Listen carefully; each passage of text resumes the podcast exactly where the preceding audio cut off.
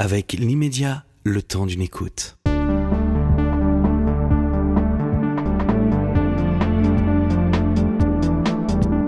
Cette émission vous est proposée par l'immédiat. Pourquoi une émission présentée par Frédéric Tadei?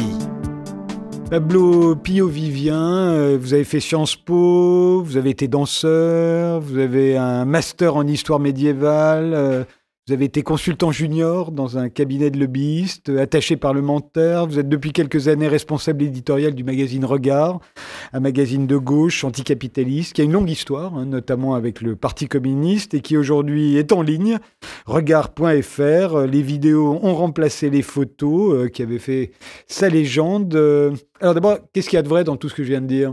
Alors, danseur, euh, faut quand même y aller mollo. Hein. J'ai jamais vraiment été danseur, euh, contrairement à mon à mon mari, avec, avec contrairement à l'homme avec qui je partage ma vie. Qui lui est euh, danseur étoile. Qui lui est danseur étoile à l'Opéra de Paris. Donc, genre dire que je suis danseur, c'est quand même un peu un peu compliqué.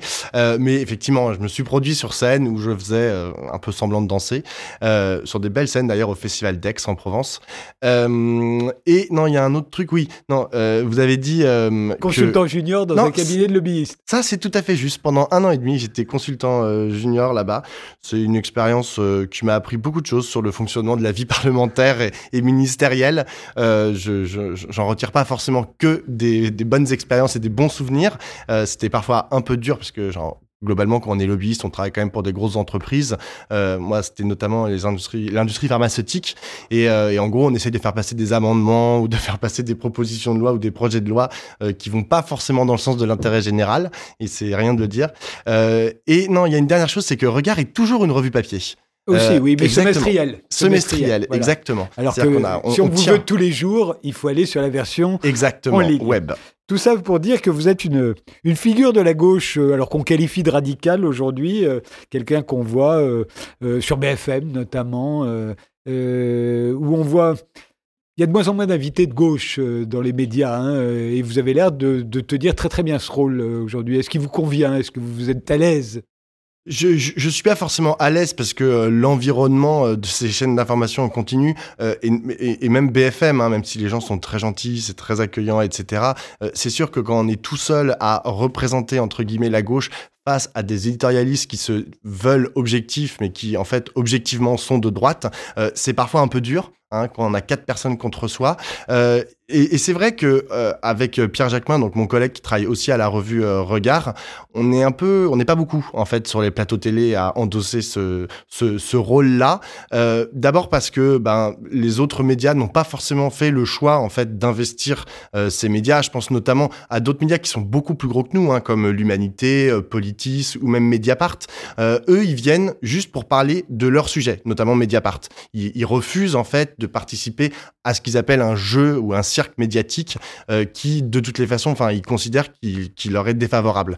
Euh, nous, on a décidé de faire un peu les tautologues, euh, comme Christophe Barbier ou Alain Duhamel, de parler de tous les sujets qu'on nous propose, parfois c'est un peu plus euh, je pas compliqué euh, que, que que ça n'en a l'air parce que genre quand on m'interroge sur euh, je sais pas l'assassinat d'un d'une d'une jeune adolescente par un adolescent de 13 ans qui est son ex à Dijon j'ai pas forcément énormément de choses à dire et le plus souvent, en fait, je refuse de faire ce genre d'émission, mais parfois on est un peu piégé, et, euh, c'est là que c'est un peu difficile. Surtout lorsque, comme moi, on essaye d'être de gauche et de d'avoir une vision du monde euh, de gauche, et que ben je je sais pas trop quoi dire à part partager euh, la souffrance des familles, des amis ou je sais pas quoi. J'ai pas tellement, enfin c'est-à-dire que mon, mon logiciel et ma grammaire ne me permettent pas en fait de tout commenter. Euh, mais voilà, je, je, on essaye d'investir ces espaces parce qu'on considère qu'il est important, parce qu'il est vu, parce qu'il est repris, parce que aujourd'hui ces chaînes d'information en continu, euh, ben dans une donc en quelque sorte, euh, elles sont un peu euh, le, c'est un peu un terreau en fait où se fait la politique. C'est-à-dire qu'on sait comment ça marche. C'est-à-dire il se dit quelque chose sur euh, BFM, ensuite c'est repris sur les réseaux sociaux, et puis ensuite les politiques s'en emparent. Donc il y a et ce, ce chemin, c'est aussi bien d'être genre au départ, c'est-à-dire d'être présent sur la chaîne de télé pour apporter la contradiction, pour apporter une autre vision du monde, pour pour porter aussi des propositions. Vous pensez que vos collègues de gauche, qu'ils soient intellectuels, journalistes, éditorialistes, euh, ont tort d'avoir déserté euh, euh, ces, plateaux? En, tout cas, c'est un, c'est un débat euh, qui fait rage. Moi, j'ai beaucoup de mes amis euh, qui me reprochent euh, ma présence à, la, à la télévision, qui, ne le, qui ne la comprennent pas, en fait, cette présence. Je, je, je, les écoute, je me pose beaucoup de questions. sans arrêt, je me dis, bah, peut-être qu'il faudrait que j'arrête parce que, genre, ça a pas beau. Ça, effectivement, c'est, contre-productif. Parce que parfois, on apparaît un peu comme le clown hein, sur le plateau. C'est-à-dire que tout le monde se fout de ma gueule lorsque je dis, je sais pas, si par exemple je parle du SMIC et que je dis bah le SMIC à 1500 euros, comme c'est porté là en l'occurrence par toute la gauche, c'est-à-dire la Nupes, euh, on, me regarde et on me dit ridicule, genre tout le monde rigole, tout le monde s'esclave, et du coup la proposition euh, est, amoindrie en fait dans sa dans sa force, et donc c'est un problème. Euh, moi, je considère que c'est un espace où on doit être, mais je, je sais pas. Vraiment, le débat, en fait, on doit sans arrêt, en fait, je pense que c'est sain de sans arrêt, en fait, se reposer la question de pourquoi est-ce qu'on est là, est-ce qu'on doit vraiment y aller, et pas se faire avoir par son narcissisme, qui est de dire bon bah, je, je, passe à la télé, il y a des gens qui me reconnaissent dans la rue, euh, mes grands-parents sont contents parce qu'ils sont contents de voir leur petit-fils à la télé. Euh, il faut, il faut arriver c'est bien sûr, ça fait partie quand même de, de, la, de la raison pour laquelle je suis à la télé. Je ne le nie pas du tout, ce narcissisme. Euh, mais il faut aussi arriver à poser un diagnostic un peu plus froid, en fait, sur les raisons pour lesquelles on participe à ce, à ce genre d'émission. Je pourrais doucher votre narcissisme aussi en vous disant que tout ça est un cercle assez fermé entre gens de plus de 60 ans, parce que ces émissions-là, ces chaînes-là, euh, comme la plupart des chaînes de télévision d'ailleurs, sont regardées par les plus de 60 ans. Les débats dont, auxquels vous avez suscité, c'est entre 65 et 85 ans qu'on les regarde. Euh, vos grands-parents vous reconnaissent, mais, mais, si vous avez des petites sœurs, il n'y a aucune chance qu'elles vous voient un jour. Aucune chance. aucune chance, à ceci près que euh, maintenant, ces chaînes, elles sont, elles sont bien faites, hein, et ils ont des, des, des services derrière qui, en fait, découpent les émissions et les mettent sur les réseaux sociaux. Et là, tout d'un coup, on atteint un autre public. Euh, un, public qui est plus large et là du coup bah ma petite sœur euh, elle peut avoir accès en fait à euh, ce que j'ai dit sur ce que j'ai dit sur BFM TV.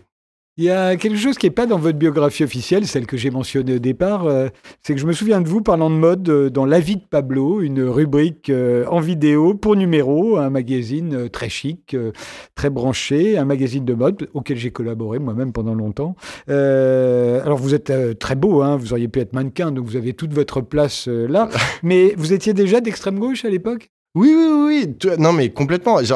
C'est vrai que j'accepte. J'étais déjà. Alors, extrême gauche, c'est un terme que je réfute totalement, mais on en parlera si, vous voulez tout à l'heure. Mais euh, j'étais déjà de gauche, euh, mais genre, il faut, il y a quand même une dimension importante de mon identité euh, qui est que je suis aussi un bourgeois. C'est-à-dire que je suis né dans la bourgeoisie, euh, j'ai fait des grandes études, euh, genre tous mes amis globalement sont des bourgeois ou presque, même si j'essaye un peu de m'émanciper de ce de, de, ce milieu. Et donc, lorsqu'on me propose des choses, bah, en gros, qui brillent, qui sont jolies, etc., comme par exemple cette rubrique dans Numéro, où en fait on me proposait quand même de collaborer avec, enfin en, en, gros on me filait des fringues de, de grands couturiers, genre Prada ou je sais pas quoi, et je devais en gros écrire de la poésie en me filmant moi-même. Alors c'est dans ma cuisine que je me filme et euh, je, racontais n'importe quoi. Évidemment, euh, je, vois pas comment j'aurais et en plus j'étais payé, donc euh, je vois pas comment j'aurais pu dire non à ce type de, proposition.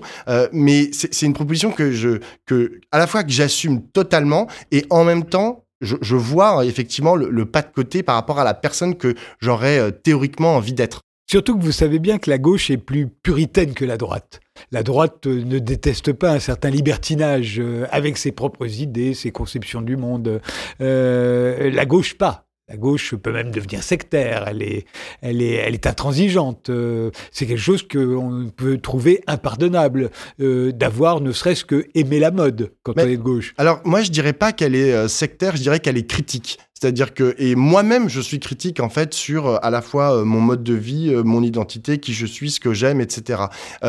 La, la, gauche, en fait, elle, doit, elle se pose sans arrêt la question d'où est-ce que la personne qui parle parle? parle. Et c'est essentiel en fait. Et je, je sais d'où je parle. Jamais euh, je me mettrai à égalité euh, avec des gens euh, qui sont issus des catégories populaires, qui vivent dans les catégories populaires, qui vivent des discriminations qui sont autrement plus fortes que moi, les discriminations que je peux subir en tant qu'homosexuel. le, le, je, je, le sais pertinemment.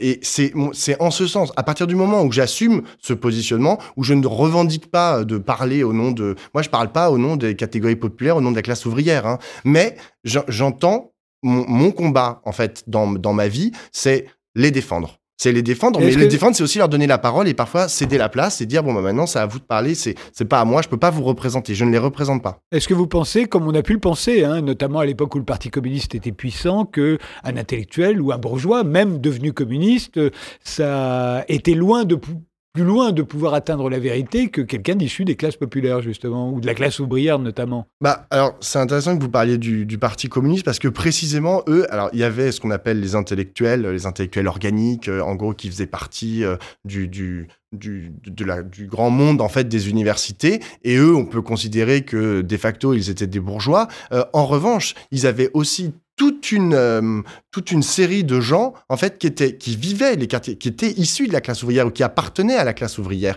et qui pouvaient aussi se revendiquer comme des intellectuels. Je veux dire, ils écrivaient, ils critiquaient, ils, ils réfléchissaient à égalité, en fait, avec les Balibert, Althusser et À compagnie. égalité ou est-ce qu'ils n'avaient pas un avantage qu'on leur prêtait parce qu'ils étaient euh, des ouvriers euh, d'origine et donc à ce titre-là, ils étaient plus proches de la vérité que les autres? Alors, je- la notion de vérité, euh, genre, je, c'est pas une notion qui me, qui m'est très, euh, qui m'est très chère. Euh, moi, ce que je préfère, c'est euh, les méthodes de production, les modes de production de la vérité. Je trouve ça beaucoup plus intéressant que la vérité en général.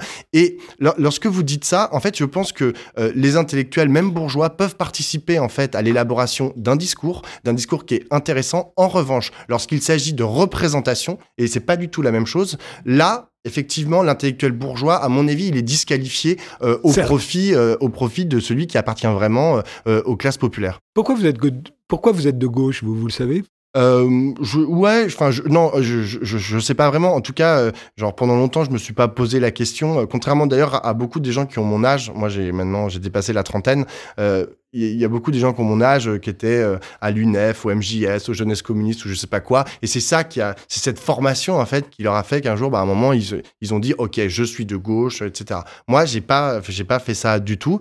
Euh, et c'est un peu sur le tard, c'est genre mes rencontres, mon rapport au monde. Enfin, je veux dire, en fait, quand j'étais lobbyiste et que je gagnais plutôt très bien ma vie, en- rentrer chez moi et enjamber des gens qui vivent, qui, étaient allongés par terre, en fait, ce, ce, ce, mouvement-là, ce rapport au monde-là, m'était absolument, m'a été à ce moment-là absolument insupportable. Et j'ai commencé à aller chercher des réponses, en fait, ou des, ou des propositions euh, de, de réponses euh, pour essayer de résoudre ce problème-là. Et ensuite, c'est à ce moment-là que j'ai commencé à concaténer, en fait, toute, toute une série euh, de lectures, mais aussi de relations sociales que j'ai tissées avec des, eux, des, vrais militants de gauche qui avaient des, esprits euh, formés, en fait, à, la gauche et que moi, je me suis construit euh, en tant qu'individu, en tant que personne, en tant qu'homme homosexuel de gauche. Est-ce que vous savez pourquoi vous êtes homosexuel? Alors là, j'en ai absolument aucune idée. Et genre, je sais que les débats euh, sont. J'ai Non, mais ce. Pour vous, personnellement, individuellement, vous n'êtes jamais posé la question? Non, non, non. Non, en revanche, je sais ce que ça veut dire être homosexuel. C'est-à-dire que moi, je me revendique d'une histoire et l'histoire, euh, l'histoire des luttes homosexuelles, c'est une histoire à laquelle j'adhère. Euh, l'hi- l'histoire, euh, par exemple, du, Front homosexuel d'action révolutionnaire, le phare, c'est une histoire qui me parle. La façon dont des intellectuels comme Hervé Guibert ou, Guillaume Dustan, en fait, se sont positionnés dans le champ politico-médiatique et, esthétique m'intéresse et c'est à cette histoire-là que je vais appartenir. Après, les raisons pour lesquelles je suis arrivé là-dedans, euh, je- j'en ai absolument aucune idée. Et d'ailleurs, je, défie quiconque, euh, genre, de- de savoir pourquoi euh, vous, vous savez pourquoi vous êtes hétérosexuel. C'est généralement la question qu'on me pose quand je pose celle-là. Et, et moi, j'ai tendance à dire oui, je crois. Ah bon? Oui, je me souviens très bien, mais c'est peut-être une, une reconstruction, je me souviens très bien du plaisir que je prenais à téter le sein de ma mère.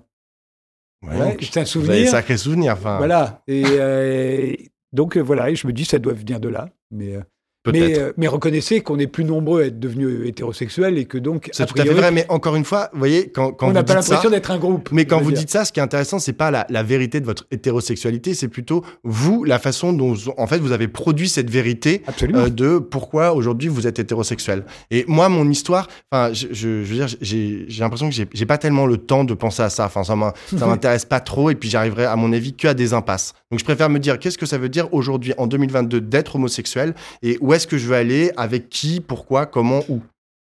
On parle euh, tout le temps de la droitisation euh, de la France, du monde, euh, jamais de sa gauchisation. Mhm. Est-ce que c'est parce qu'il n'y a pas de gauchisation? Ou c'est parce que c'est la droite qui parle?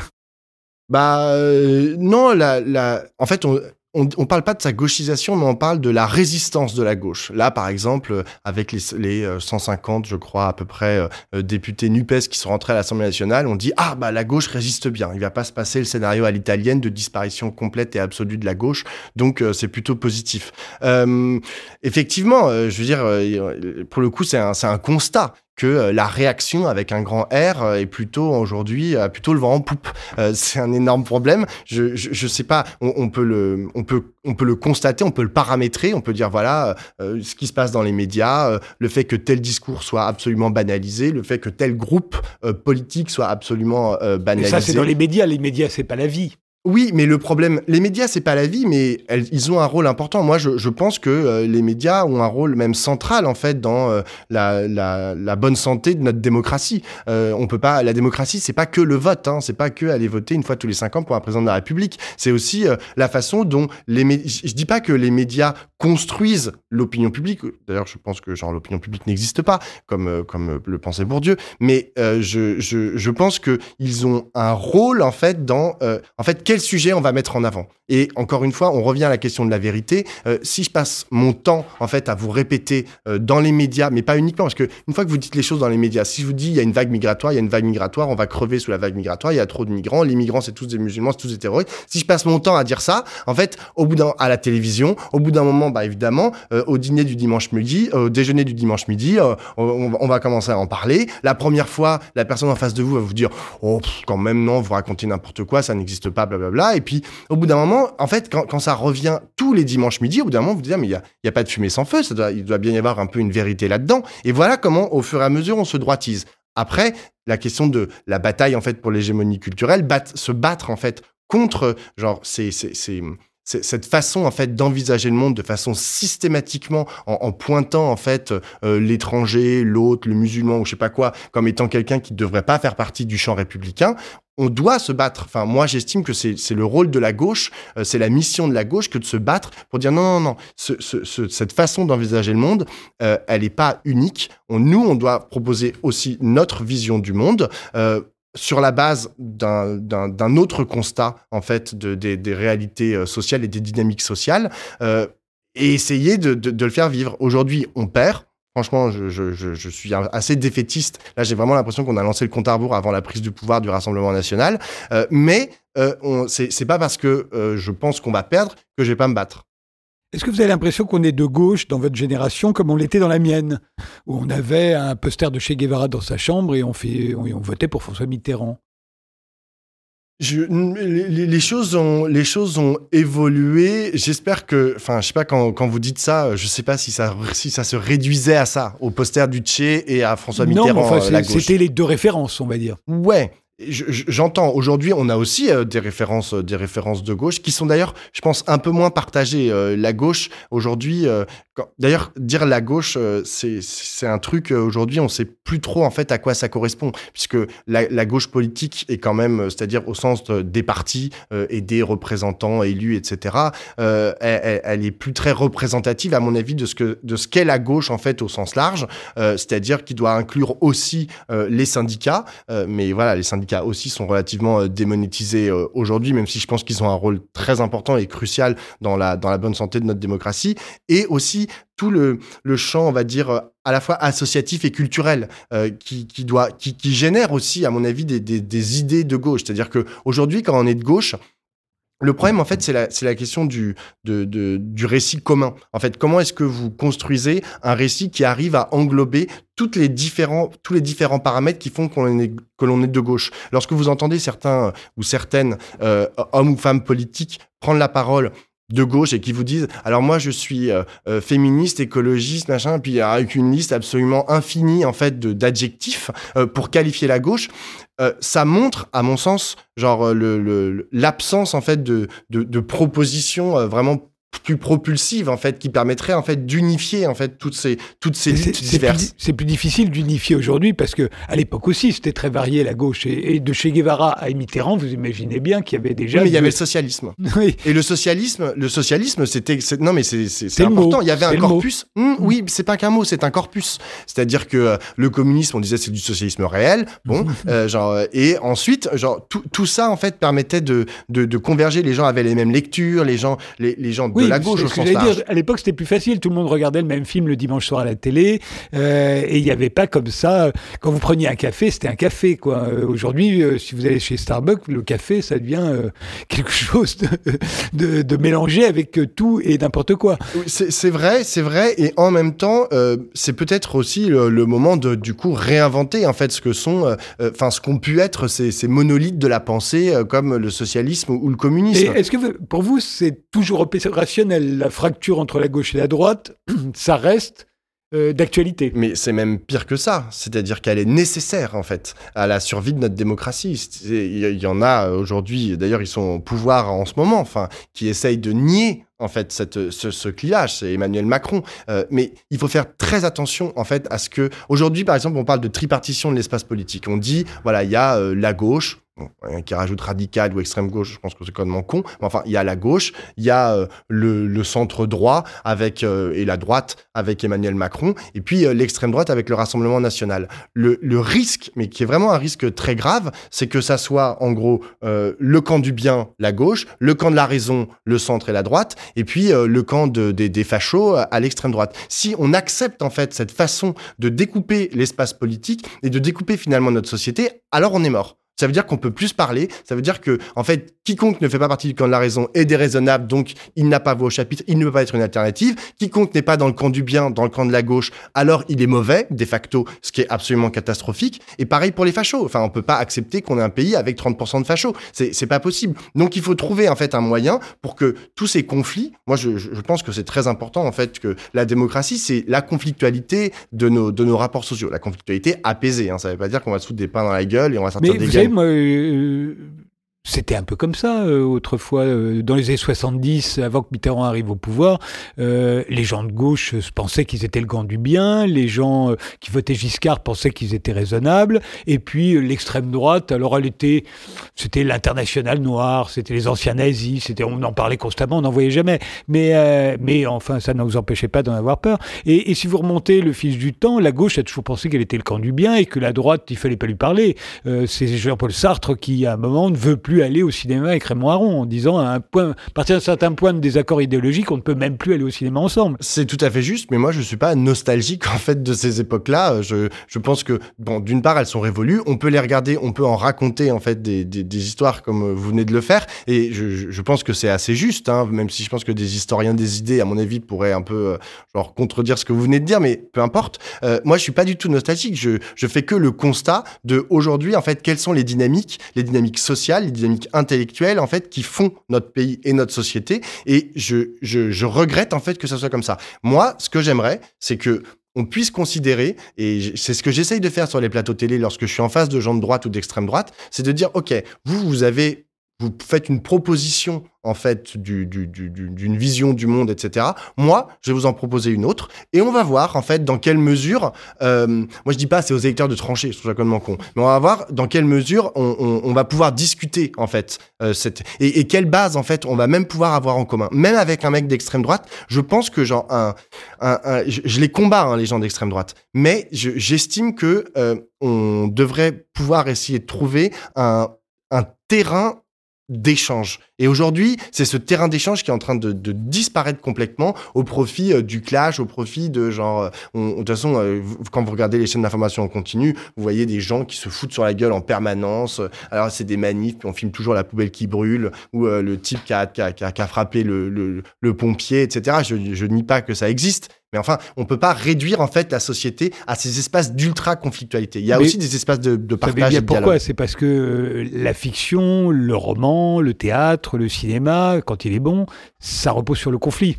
Et, et au fond, les chaînes d'information continue, la télévision en général, fonctionnent aujourd'hui comme fonctionnait Hollywood. Euh, il faut du conflit parce que c'est ça que les gens veulent. Ils veulent du conflit, ils veulent que le conflit soit résolu à la fin, ils veulent du suspense. Ce que le cinéma français a un peu oublié. il n'y a plus de conflit dans les films français, il n'y a plus de suspense. Bah oui, bah du coup, c'est une autre proposition, c'est une proposition alternative en fait de, de vision du monde. Mais, Mais- ça, c'est, il faut pas, je pense qu'il faut pas s'arrêter en fait à ce que produit Hollywood. Enfin, je veux dire, ils font une proposition en fait de vision du monde, mais nous, on a le droit d'en faire une autre. C'est comme si on s'arrêtait. Les- les- Il y a euh, l'autre Hamon euh, quand il écrit euh, Les Chants de Maldoror. Bon, je sais pas si vous avez déjà lu Les Chants de Maldoror, mais enfin, c'est une description absolument apocalyptique du monde et genre de, de, l'état des hommes et des femmes, etc. Euh, en fait, après, hélas, il est décédé entre temps, mais après, en fait, il comptait écrire, genre, le, le pendant positif, en fait, au chant de Maldoror. Et c'est ça, en fait, qu'on doit aujourd'hui essayer de produire, le, le pendant positif au chant de Maldoror. Mais euh, vous pensez que. Vous croyez à la politique, c'est-à-dire que vous pensez que la politique peut changer le monde euh, et pas la technologie, euh, la science, euh, la culture, l'économie, le capitalisme. Au fond, on pourrait dire que le capitalisme et la technologie ont été beaucoup plus révolutionnaires au XXe siècle que la gauche. Ouais, mais ça, enfin, c'est hyper intéressant parce qu'en fait, ce que, ce que vous êtes en train de dire, c'est la différence entre la proposition de la gauche et la proposition d'Emmanuel Macron, en gros. Ah, euh, c'est pas ce que je voulais dire, moi. Bah, c'est moi, c'est comme fond, ça que on n'a pas vois. besoin de la. Enfin, On n'a pas besoin de la toujours politique. besoin de la politique, mais au fond, c'est pas elle qui change le monde. Eh ben, en fait, si on prend un sujet comme par exemple l'urgence climatique, et là, euh, il faut vraiment, euh, on a besoin d'une bifurcation, bifurcation écologique, mais en mode euh, genre c'est demain et c'est drastique. Sauf si on fait confiance dans la science et la technologie. Exactement. Et en fait, ça, c'est la proposition d'Emmanuel Macron, qui nous dit, en gros, euh, enfin, je, je caricature un peu ce qu'il dit, mais en gros, euh, si demain on, on arrive à faire des capteurs pour capter le CO2 et l'envoyer sur Mars, euh, eh ben, on aura résolu le problème. Et dans un sens, et, et c'est là, moi, c'est ça me, c'est ça qui me fait un peu de mal, c'est que nous, nos propositions en fait de de- d'évolution en fait de la société pour aller vers une société plus frugale, plus juste, etc. J'ai les propositions de la gauche c'est vrai que je, je vois pas trop comment, en l'espace de 20 ans, en fait, on arrive à faire cette bifurcation sociale-là. Alors que la proposition d'Emmanuel Macron, eh ben, c'est du jour au lendemain. Enfin, je veux dire, Oui, si la marche, découverte oui. technologique, exactement. Mais le problème, c'est que quand vous parlez aux scientifiques, euh, notamment aux scientifiques du GIEC, ils vous disent non mais ils rêvent Emmanuel Macron. En Ça fait, ça n'arrivera jamais. C'est Bah, ça le problème. Il y, il en a qui cherchent. hein. Euh, Alors, Ah, il pas pour l'envoyer sur Mars, mais, Il y en a qui euh, pour en faire de l'énergie. Pour... Exactement, il y en a qui cherchent, mais c'est précisément les chercheurs eux-mêmes qui disent il faut une prise de conscience euh, politique et sociale de la question de l'urgence écologique pour qu'on puisse arriver à faire quelque chose. Tout miser en fait sur la technologie est une erreur, d'autant plus que ce qui régit aujourd'hui la technologie, c'est précisément le politique, le politique au sens de genre nous en commun, euh, comment on réfléchit. C'est pas, en fait, le, le fait qu'aujourd'hui euh, les grandes découvertes, on va dire, euh, et là où il y a le plus d'argent, c'est la recherche et développement des grandes firmes euh, capitalistiques mondiales. Euh, ça, c'est un choix en fait qu'on a fait, qui est un choix collectif, et on l'a, décidé. On peut tout à fait demain dire, bon bah écoutez, vous êtes gentil, Google et compagnie, euh, et ou Bayer, et on va récupérer en fait le champ que vous avez largement investi. Ou parfois ils font des choses qui sont pas mal, hein, je, je dis pas le contraire, mais on va récupérer ce champ, on va en faire de la recherche publique et on va réorienter tout l'argent et toute l'énergie et tout le, le travail des hommes et des femmes dans ces firmes-là, on va le réorienter vers des choses qui sont un peu plus intéressantes que des vidéos de chats ou euh, genre euh, la énième molécule du paracétamol. Vous avez un master d'histoire médiévale, euh, Pablo Pillo-Vivien. euh, ça vous aide à comprendre l'époque actuelle? J'ai- beaucoup de licences. J'ai même une licence de biologie. Donc, genre, c'est vraiment genre, j'ai- fait tout plein de choses. Euh, moi, je vais vous dire, c'est plutôt, le, le- oui, l'histoire, l'histoire médiévale. Moi, c'est plutôt mon, mon cursus scientifique. Moi, j'ai fait une prépa maths. Et après, euh, genre, j'ai une licence de maths et une, une- licence de biologie. C'est plutôt ça, en fait, qui m'aide à comprendre, en fait, ce que c'est que la, là, on parlait de science, euh, qui m'aide à comprendre ce que c'est que la science, ou plutôt les sciences. Et c'est vrai que ça me fait beaucoup marrer quand j'entends, euh, genre, les, les, les gens qui disent, oui, la science a dit que, il fallait remettre le masque, la science a dit que, il fallait, non, mais je suis là, genre, non, mais en fait, ils comprennent pas, il faut, faut, faut relire Bruno Latour, pour comprendre, en fait, ce que c'est que le mécanisme de production d'une vérité scientifique. C'est-à-dire, ce sont les pairs qui décident genre qu'une telle donnée, une telle avancée, en fait, est valable. Mais c'est pas, genre, euh, ça n'existe pas la science, en fait. La science infuse, c'est une, bêtise totale. Donc ça, ça m'aide à comprendre, ou plutôt à déconstruire, en fait, le discours de certains de mes adversaires politiques qui racontent des salades, ou même dans mon propre camp, hein. enfin, parce que, genre, la science a dit que, quand j'entends, euh, je sais pas, un, sociologue qui dit oui, oui, alors la science a dit que, oh, faut, faut, se calmer, tu vois, genre, on est, on peut pas, on peut pas, euh, euh mon, la, ma formation, en fait, euh, scientifique, à la fois en histoire et en, et en, et en mathématiques ou en biologie, euh, j'y ai vu en fait ce que c'était que une querelle, enfin la façon dont on produisait en fait un, un, une donnée scientifique, c'est pas c'est pas n'importe quoi. Et, de toutes les façons, peu importe la donnée que l'on produit, elle est critiquable. Et cette critique permanente de la de la, de la science, qu'elle soit euh, littéraire ou je sais pas ou plus euh, mathématique, en fait, c'est ça qui permet à la science d'avancer. C'est précisément parce qu'à chaque fois, on critique. Et qu'une vérité scientifique n'est une vérité scientifique que tant qu'on ne l'a pas contredite. Exactement, exactement. Et qui, et qui est nécessairement débattue en permanence. Et c'est cette notion de débat permanent, à la fois par des, des, historiens, des mathématiciens, des physiciens ou que sais-je, qui permet en fait à la société de se régénérer en fait à chaque fois sur des sujets qui sont, euh, qui sont différents et pluriels. Vous vous critiquez en permanence, vous? Oui, mais j'estime même que c'est euh, moi la gauche, je la définis selon trois trois points en fait qui sont très importants. C'est d'une part la, légalité, d'autre part la justice sociale, et enfin, et c'est hyper important, et parfois on a tendance à l'oublier, la critique de l'ordre social. Et, ce troisième point, c'est ça qui fait que genre euh, la, la, plupart des commentateurs disent ah mais vous êtes d'extrême gauche, la Nupes, etc. Non, en fait c'est juste que on a fait nôtre en fait cette notion de critique de l'ordre social, et on a le droit de dire euh, bon bah la façon dont fonctionne la justice aujourd'hui, bon bah la façon dont fonctionne l'Assemblée nationale aujourd'hui, on a le droit de le critiquer. C'est hyper important. Si on oublie en fait cette critique de l'ordre social, alors ça veut dire qu'on accepte c'est l'état de fait aujourd'hui de notre société et on ne peut pas avancer. Eh bien, ce serait une très bonne chute. Merci Pablo. Pas de problème.